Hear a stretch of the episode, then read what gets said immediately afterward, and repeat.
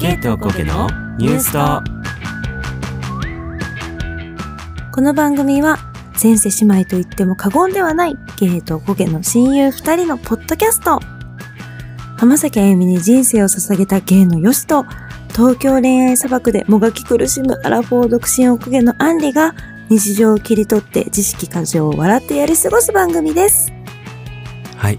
今回はなんと150回です。150回ということでうん。二人の大好きなものに関してのうん。クイズをはい。やってます、はい。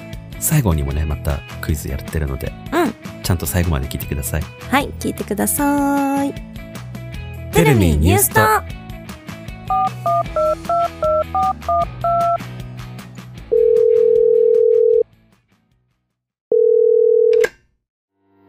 You have reached the voicemail box of New Suto. Please leave a message after the tone or just keep listening to this podcast. いつも自分お疲れ様。どんなに苦しいことがあった日も、悲しいことがあった日も、涙は女の武器じゃない。女の武器は笑顔だよ。Hi, Professors. How's it going?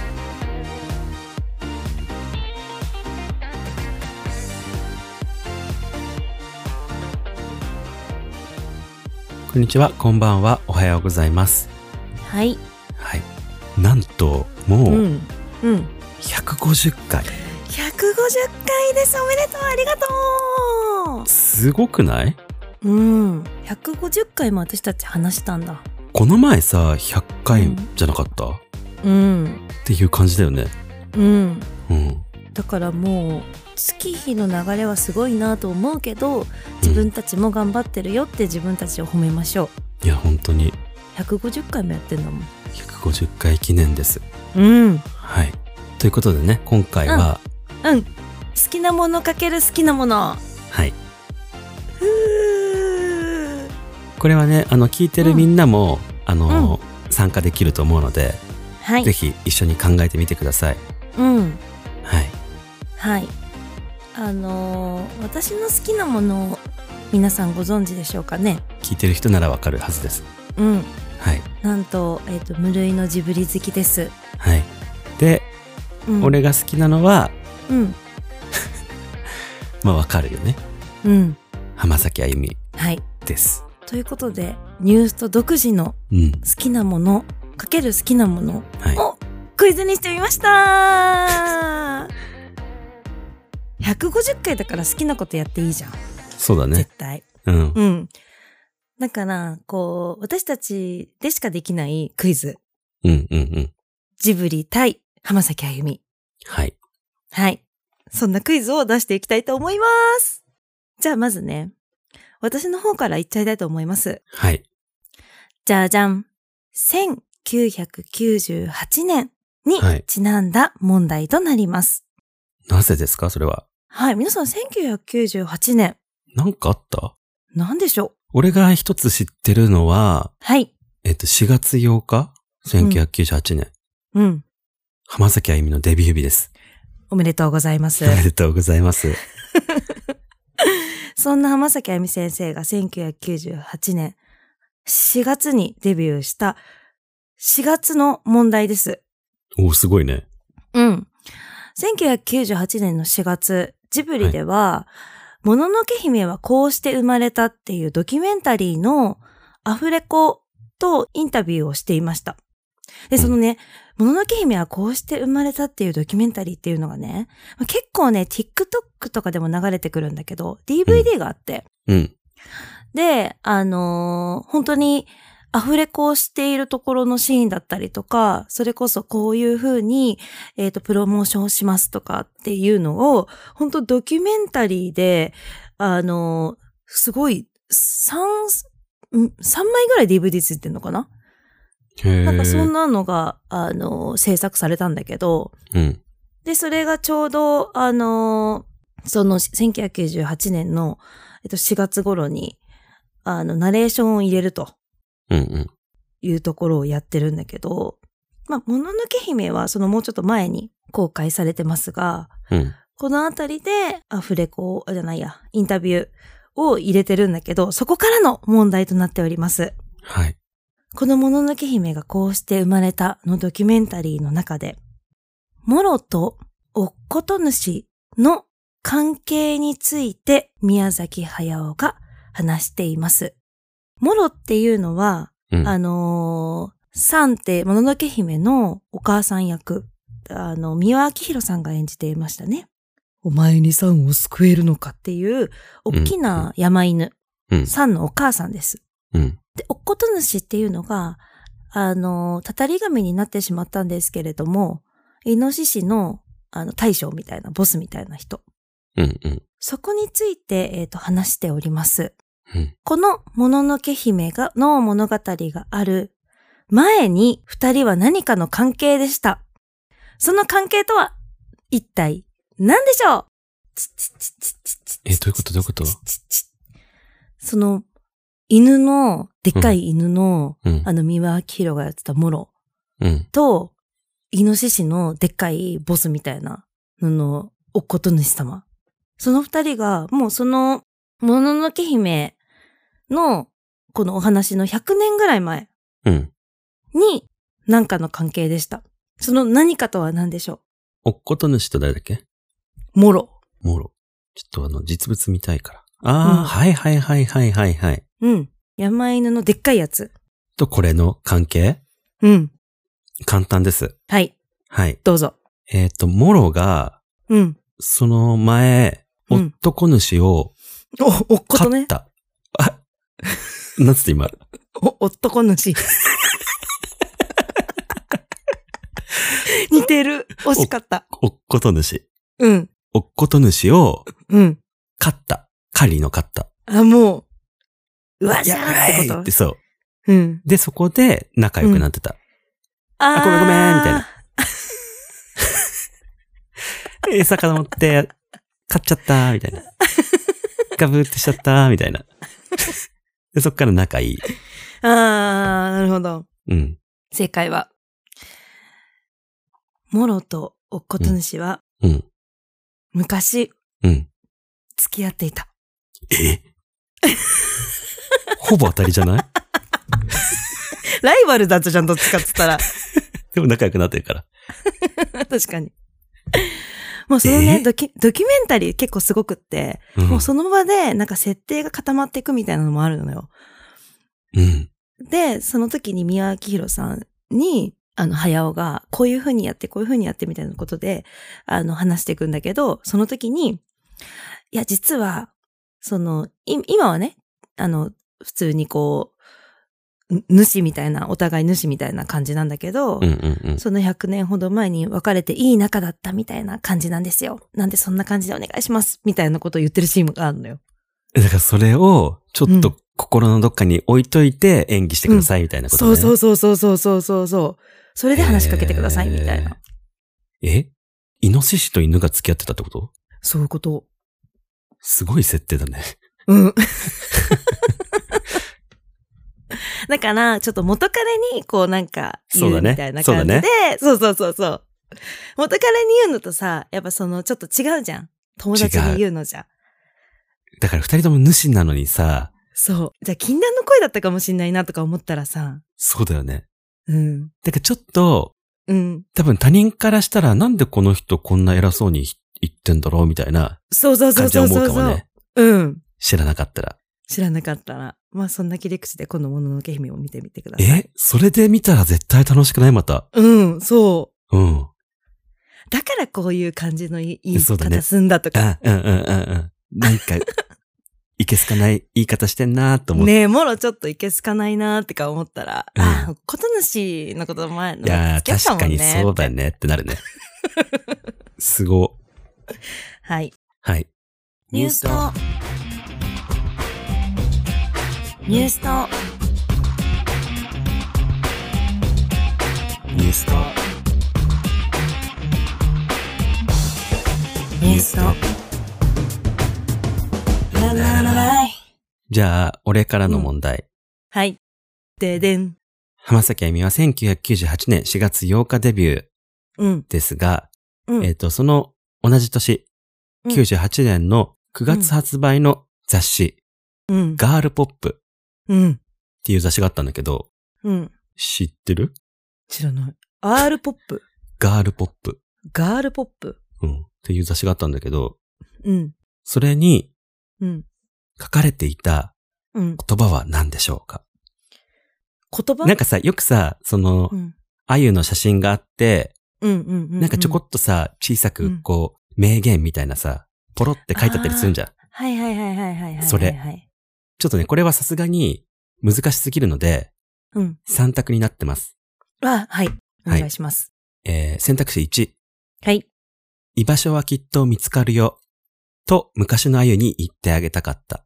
あー、いいそうね何々と昔のあゆに言ってあげたかったっていう答えなんだけど、はいはいはいはい。そのま、何々とに入るて居場所がなかったんだもんね。はいはいそうはい。1は、はい居場所はきっと見つかるよ、と昔のあゆに言ってあげたかった。はい。2、はい。もう大丈夫だよ、と昔のあゆに言ってあげたかった。あー、ありそう3、大切なもの一つ見つけたよ、と昔のあゆに言ってあげたかった。ぽい、全部ぽい。も どれでしょうか？う全部ぽい。ちなみにじゃあその時の、あの、うん。写真だけ見せるね。はい。うわー、全部ぽいんだよ。あの、ショートで、キャミソールかなんか着てて、うん。ちょっと下向きに写ってるあゆがいます。でも、私だったら、あー私が好きなのは1なんだけど、うん。居場所はきっと見つかるよ。うん、うん正解は2だと思もう大丈夫だよ。う。うん。はい。正解を発表したいと思います。はい。正解は、はい。もう大丈夫だよ。です。すごいね。うん。すごくない？うん。なんで？えほら、1998年でしょ、うん。だからこう、その人気じゃない、まだその人気のか、こう、登ってく、登ってってる時でしょ？そうだね。4月デビューでうん9月発売のやつだから。うん。だから、あの、だからまだ居場所がなかったとかじゃないかなと思ったの。あと、3番もちょっと歌詞でしょ？あ、そうそうそうそうそうそう。大切なものを一つ見つけたら、見つね、けたら、うん。でもそこでうん見つけたら誰にでも言わ言わないけどねって言ってるのよ。あてか言わないんだけど、あ、うん。ちょっと引っかかるかなと思って、うん。大切なもの一つ見つけたよ。うん。ちょっとそれっぽくない？でも。それっぽい。で全部それっぽい。ね。うん。全部それっぽいけど、その時は、そう、もう大丈夫だよぐらいかなと思った。おー、すごい。すごいです。すごいね。うん。うん。楽しいね。うん。これさ、あの、別に好きじゃなくても楽しくない絶対。楽しい。ね。どっちも楽しい、多う分。ん、うん。あの、出してる方も楽しいし、好きだから。そうそうそう。すごい。はい。はい。次の問題をいきたいと思います。はい。2001年うん公開の千と千尋はい。に関する問題を出したいと思います。はい。千と千尋の神隠し、皆さんご存知ですかね？知ってるでしょ、これは。うん。うん。千尋って子が、そのなんかち魔法の不思議な世界に入って、こうちょっと冒険をして、こうなんなんかちょっと成長していくよっていうようなうんお話ですが、その千と千尋のお話の中に、実話をもとにして監督が作成したシーンがあります。うん。それは次のうちどれでしょう？はい。1、白が千におにぎりをあげるシーン。はい。2、白のことを思い出して千尋が川に靴を流してしまうシーン。はい。3、白が盗んだハンコの呪いを千が足で踏んづけるシーン。はい。次のうち、実話をもとにして監督が作成したシーンはどれでしょう？実話っていうのはどういうこと？監督の、あれってことなの？何？どういうこと？これはね、ちょっとヒントで言うと、うん監督の、まあ、知り合い、佐伯プロデューサーうん。さんの話を聞いて、それを、物語に入れ込んだ盛り込んんだ。うん。はい。はい。わかりました。はい。はい。3番。3番。白が盗んだハンコの呪いを線が足で踏んづけるシーン。はい。あれですね。永遠ガチョウのとこね。はい。なぜかというと、うん。あの、前さ、前さっていうか知らんけど、うんあの、キリスト教がさ、うん。普及してた時代にさ、うん。日本ってそのキリスト教だとダメみたいな時期あったやん、確か。仏よく覚えてないんだけど。うん。で、うんお前はキリスト教なのか、そうなの、じゃ、そうなのかみたいなさ、うん、時にさ、踏み絵ってあったじゃん。ああ、はいはいはいはいはいはい。お前はじゃあこのキリストの絵を踏めるのかみたいな。うん。でもキリスト教だったらさ、踏めないやん。うん。それで見分けたみたいな感じだったじゃん。うん。だからその踏む、踏みつける行動っていうのは、うん。その、結構なさ、うん。しんどい行動で、でうんもそれをすると、うんそういう何かが抜けてきますよっていううんうん。ことだから、多分その人のプロデューサーの人うんはそういう踏み絵を経験したことある。実は、みたいな。踏み絵やったことあって、みたいな。うんその話をしたら、あ、それ、いいね、みたいな。ただの踏み絵だけど、うん。踏み絵をするとそこで魂が抜けてくんじゃないかみたいな、早尾がちょっと付け加えて。うん。なるほど、なるほど。うん。でも結構さ、千尋も、うん、うんって感じでやってるやん。うん。そう。わわわわわわわってね。そうんそれですね。はい。はい。正解は、2番の、白の思い、白との思い出の千尋が川に靴を流してしまうシーンでした。ほぼ。違う。違うけど、あの、想像力は一番素敵でした。ありそうん、ありそう。えっと、実は、千と千尋の神隠しの初めのタイトルは、千と千里の神隠しだったのです。なぜな、らば、うん。これは、紅の豚ののモデルになった佐伯プロデューサーの娘さんの千里ちゃんが作品作りのヒントになったからです。へで、そこのヒントが千尋が川に靴を流してしまうシーンがあって、ー。うん。それ、あの、それが、あの、その佐伯プロデューサーさんのご家族とキャンプに行った時に起きた実話だったと。へー。なんか、いまいちだね。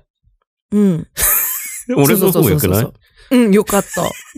でちなみに、その千尋の両親が豚になるのは、うん。紅の豚のモデルだった佐伯プロデューサーさんが、うん。あの、紅の豚のモデルだったから、その、モデルにしてるその千里ちゃんの両親っていうことで、あ、食べて豚になる。豚にしたんだって。え、それは何？見た目が似てたの豚に？あ、紅の豚？それはどうなんだろうね。なんか似てたのかもねうん雰囲気とか。雰囲気とかが。うん。かっこいい豚じゃん。あの紅の豚って。うん。そういう雰囲気が似てたのかね。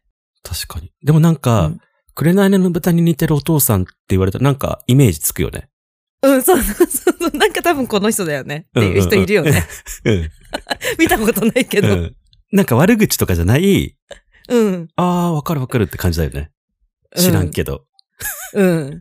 私、そういうお父さん絶対いるよね。いる。うん。へえ。ゲイとおこげのニュースと。じゃあ、俺の問題をいきたいと思います。はい。その、千と千尋の神隠しうん。が公開されたのが2001年7月20日。うん。なので、その7月にうん発売されたビビ、うん雑誌ビビビビやば。うん。うん。私多分勝ってたよ。じゃあ2001年のビビだったら。7月発売。うん、うん。そうだよね、多分ね。うん。その時に、ポラポラ日記っていうのをやってたのよ。デジデジじゃなくて？デジデジの多分前だと思う。へえ。ポラポラ日記ってポラロイドを使ってうん。やってた日記。あデジデジ日記はもう多分普通の写。真うん。デジカメに撮った写真をうん。乗っけて、その、ちょっと日記風みたいに書くみたいな。のがデジデジ。日記。うん。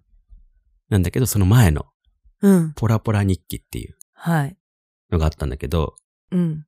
この号でうん。紹介してたのは、ケーキ。うん。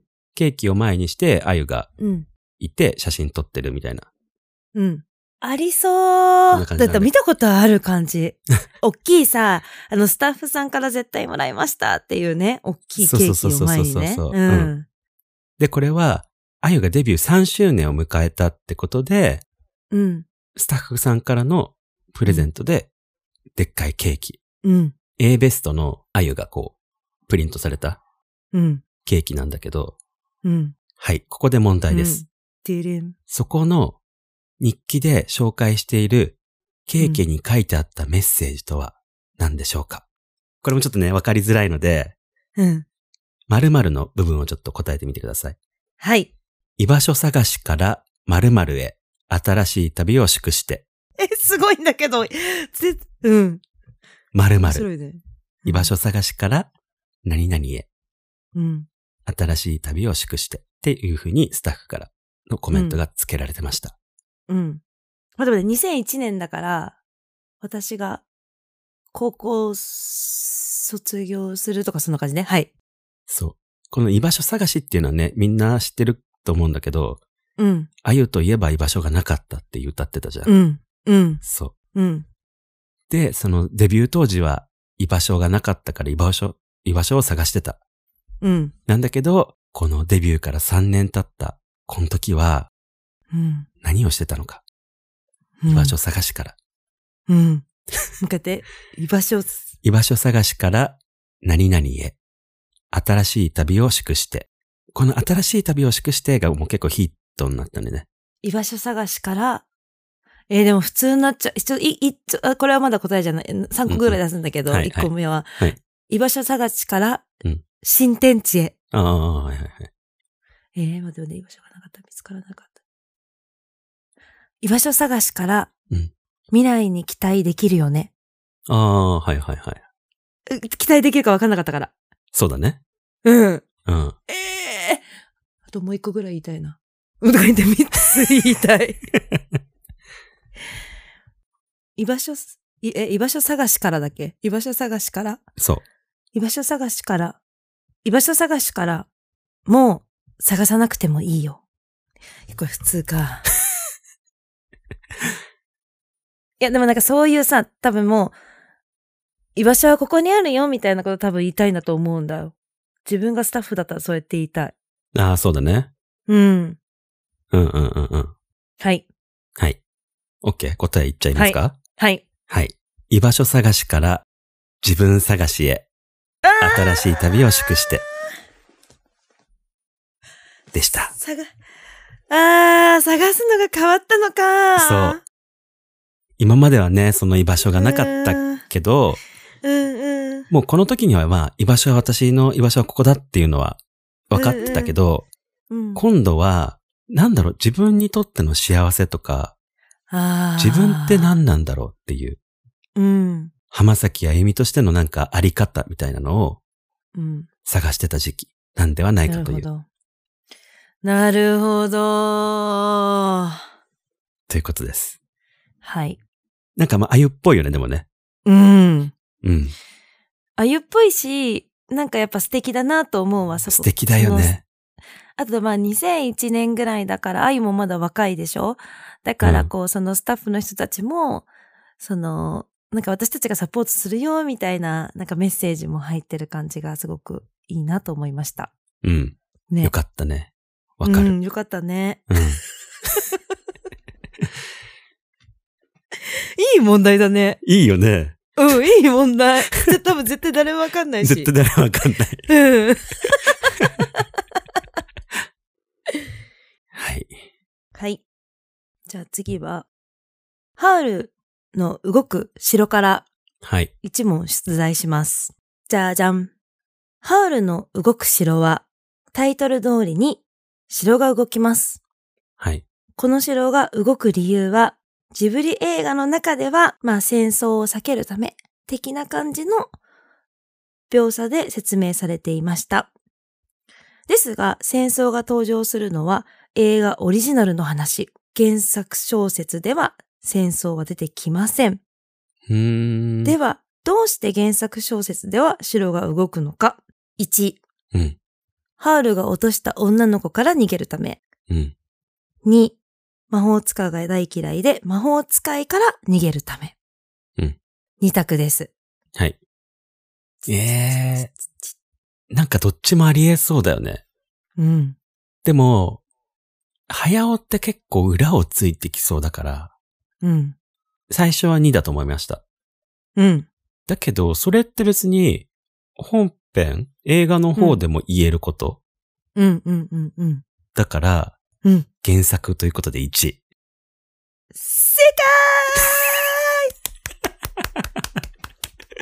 すごい。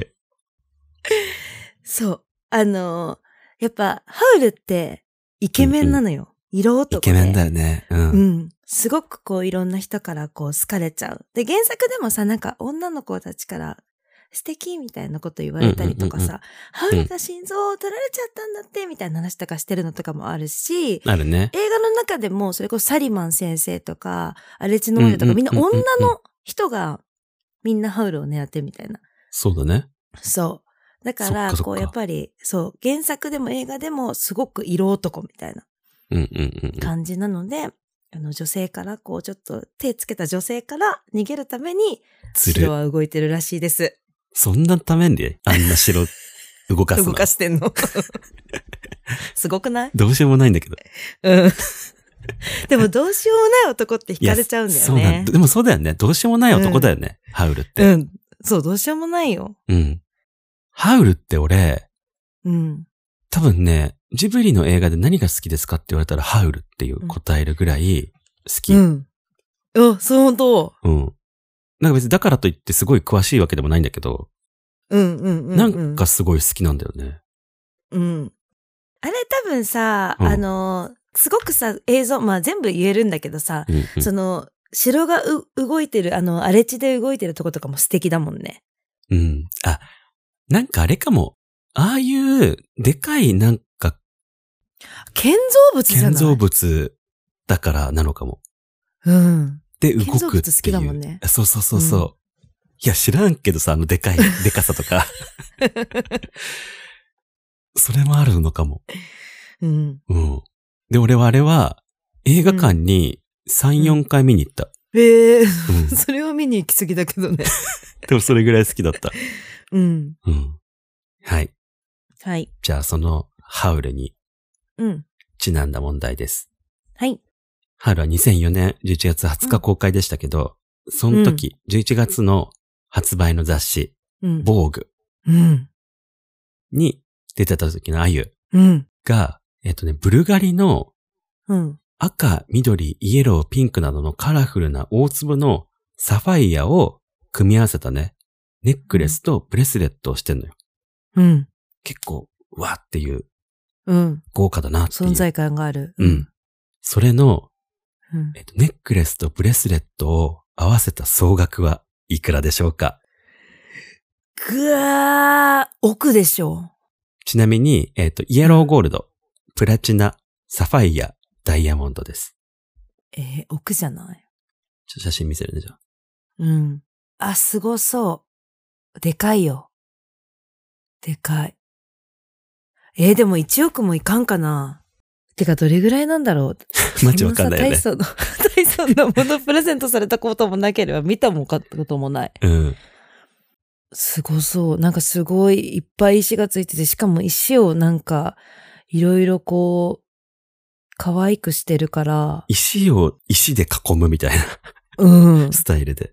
多分このサファイアとかをダイヤモンドでなんか包んでるみたいな感じだね。ええまあもちろん、えっ、と、ネックレスの方が高いですね。だっていっぱいついてるってことだもんね、うんその石が。うんえ、わかんないけど、1500万。二つで？うん。1000万と500万。ああ、はいはいはいはい。じゃあ、答えいきます。はい。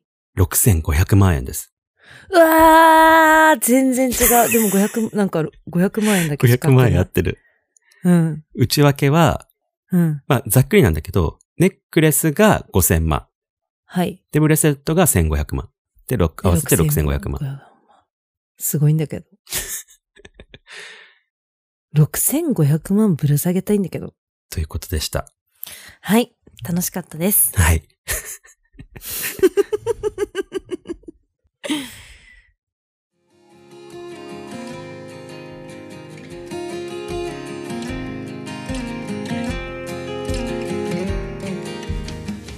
最後まで聞いていただきありがとうございます。ありがとうございます。はい、あのーうんせっかくなので、うん。最後に、うんアンリーヨシクイズでもやろうかなと思います。はい。必要ある？絶対必要ないし、絶対当たんない。絶対に当たんないんだけど。うん。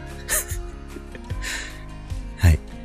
じゃあ、あの、え、どっちからする？どっちからでもいいよ。アンリの難易度どれくらい？結構高いね。な、何年じゃ？えーと、私はね、2009年 ?2009 の年。出題です。俺2011年。の出題ですか？はい。はい。じゃあ、アンリからやる？はい。はい。えー2009年1月23日皆さんご存知私のネイリストのアミちゃんと私は東京大神宮へ恋をしたいねということでお参りに行きましたあ、あの有名なとこだ。そうそうそうそううん。その時撮ったプリクラうんのスタンプについている変な言葉は何でしょ 絶対わかんないんだけど。う 三択三択三択 あはい、はい、はい。1 I love 友うん。これそういうスタンプあんじゃんプリクラにうんうんうん。I ハート友うん。2あんたにほもほの字？っていうスタンプ。うんうん。ありそう。3我らイケメンハンターかっこハリ狩人って書いてハンタうんうんうんうん。ー3つのうちどれでしょう？1、はい。I love 友で I love you ね。多分、うん。I love 友って書いて I love you あ。あんたにほの字、うん。3我らイケメンハンター過去狩人と書いてハンターはい。はい。えっ、と、はい。全部。欲張りなんで全部。全部じゃなかったです正解は3番。あすごいじゃんお正解正解 我らイケメンハンター怖っ ちょっと分かりづらいけど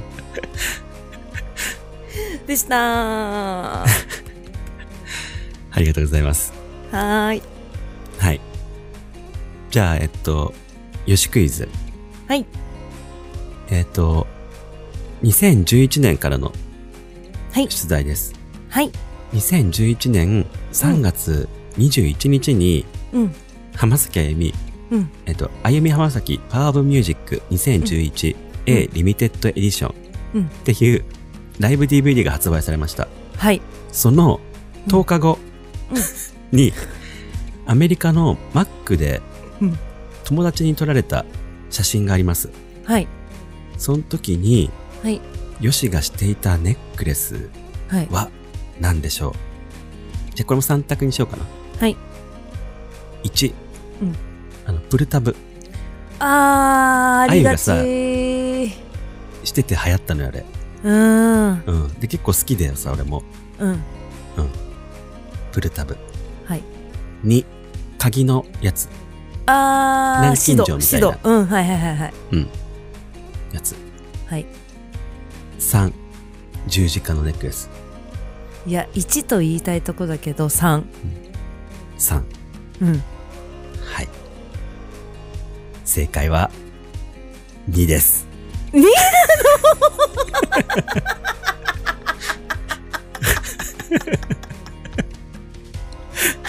へえあやってる。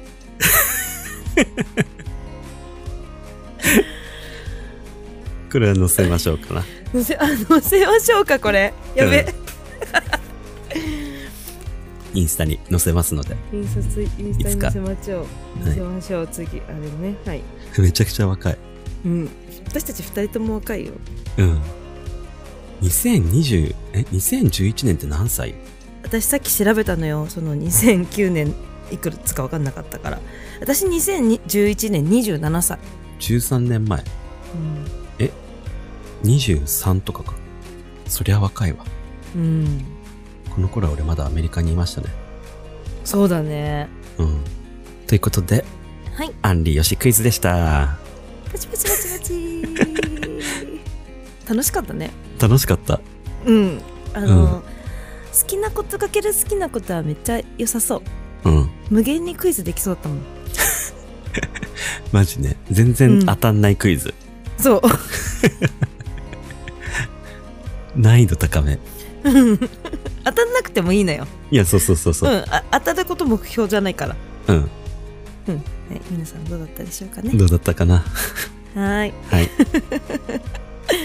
えー、X、インスタグラムをプロフィール欄に貼ってあるのでフォローお願いします。合わせて Spotify のフォローもお願いいたします。ニュースとで、ハッシュタグニュースとで感想などのつポストやコメントも待ってます。お聞きのアプリで番組のレビューや星評価、お便りもよかったら書いていただけると助かります。